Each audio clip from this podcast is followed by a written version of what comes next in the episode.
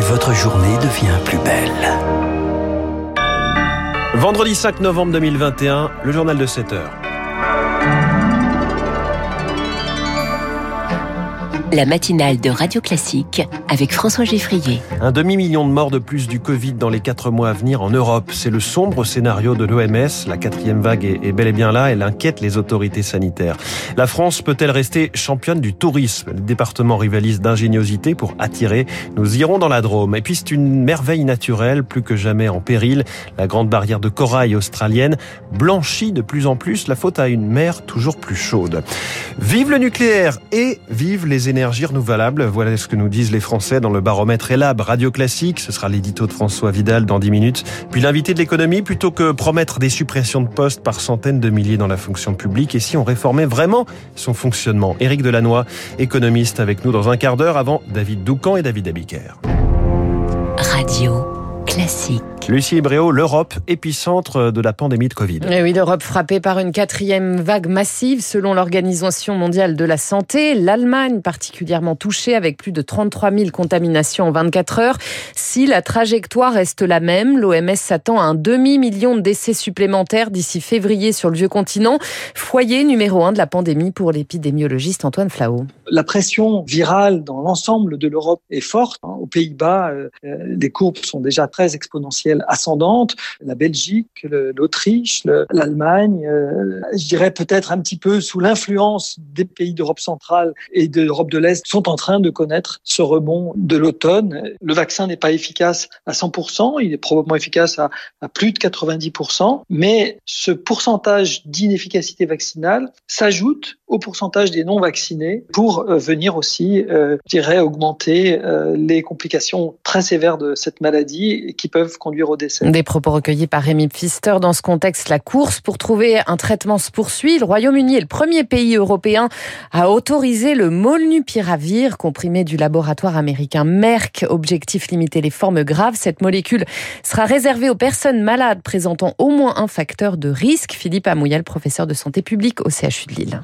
C'est un outil dans la lutte contre la survenue en particulier chez les personnes fragiles des formes graves au moment où l'infection débute. Hein. Ça doit être fait dans les cinq jours de l'infection et ça ne touche malheureusement qu'une petite partie de la population. C'est-à-dire que c'est un outil, on va dire, qui va aider au traitement et à la prise en charge, mais qui ne va pas euh, limiter finalement la transmission euh, de l'épidémie. Euh, le fait de donner un médicament nécessite d'avoir l'identification du patient, savoir qu'il est malade, le savoir assez tôt pour pouvoir déclencher le traitement suffisamment tôt. À noter qu'en France, le Sénat a rejeté cette nuit le projet de loi de vigilance sanitaire. Il fixait au 31 juillet l'échéance pour avoir recours au pass sanitaire. Ce sont les députés qui auront le dernier mot aujourd'hui. Le professeur Raoult, jugé par ses pairs ce matin. Chantre de l'hydroxychloroquine, il comparaît devant la chambre disciplinaire des médecins de Nouvelle-Aquitaine à Bordeaux. Il fait l'objet de deux plaintes de ses pairs pour des entorses au code de déontologie. Les sanctions vont d'un simple avertissement à une radiation. L'heure du jugement aujourd'hui pour Alexandre Benalla, l'ex-chargé de mission de l'Élysée sera fixée sur son sort dans l'affaire des violences du 1er mai 2018. L'Élysée à la reconquête du tourisme. Emmanuel Macron a reçu hier les grands acteurs du secteur. C'était le sommet Destination France. Un plan de reconquête sera dévoilé mi-novembre. Objectif que la France reste la première destination touristique. À l'échelle locale aussi, on rivalise d'ingéniosité pour attirer les touristes. Exemple dans la Drôme où des influenceurs sont mis à contribution sur les réseaux sociaux.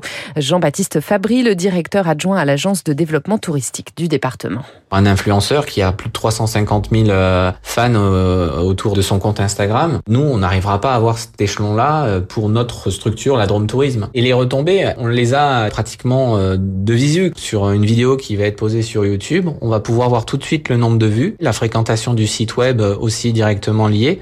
C'est de la notoriété avec un peu plus d'ancrage et de visibilité dans le temps. Ces posts-là qui sont faits par les influenceurs reste, contrairement à la publicité qui s'efface. Des propos recueillis par Elodie Wilfried. Il avait été blessé par balle par un chasseur sur une route entre Nantes et Rennes. L'automobiliste de 67 ans est décédé hier des suites de ses blessures. Le chasseur à l'origine du tir a été mis en examen. Quatre migrants percutés hier soir. Cela s'est passé à Calais, percutés par un TER. L'un est décédé. Un autre, aujourd'hui, est en état d'urgence absolue.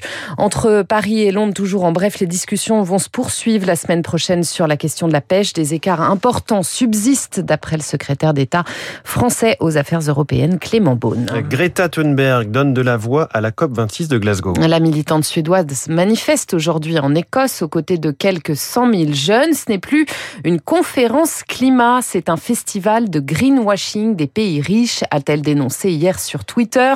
On part ce matin pour la grande barrière de corail australienne, incroyablement fragilisée par le réchauffement climatique.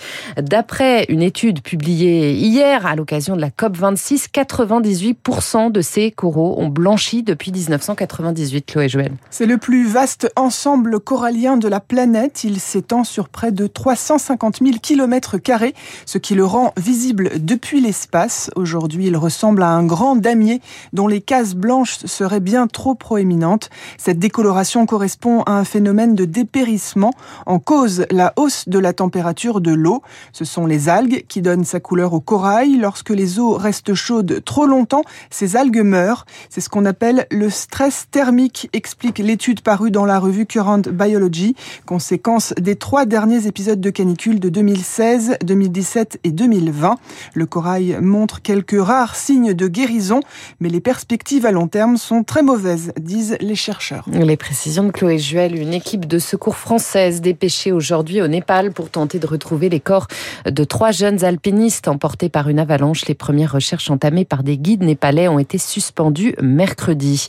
Et puis les quarts de finale du Master 1000 de tennis de Paris-Bercy, la belle aventure continue pour le français Hugo Gaston. Il affronte ce soir le russe Danil Medvedev pour une place en demi. Merci Lucille Bréau. Prochain journal à 7h30 avec Charles Bonner. Il est 7h08. Dans un instant, le rappel des titres de l'économie. L'édito de François Vidal des Échos. Finalement, les Français aiment les éoliennes. Ouf, mais reste à les faire accepter sur le terrain. Puis l'invité de l'économie. Il est conseiller en stratégie, économiste Éric Delannoy. Son plaidoyer pour une vraie réforme de l'État.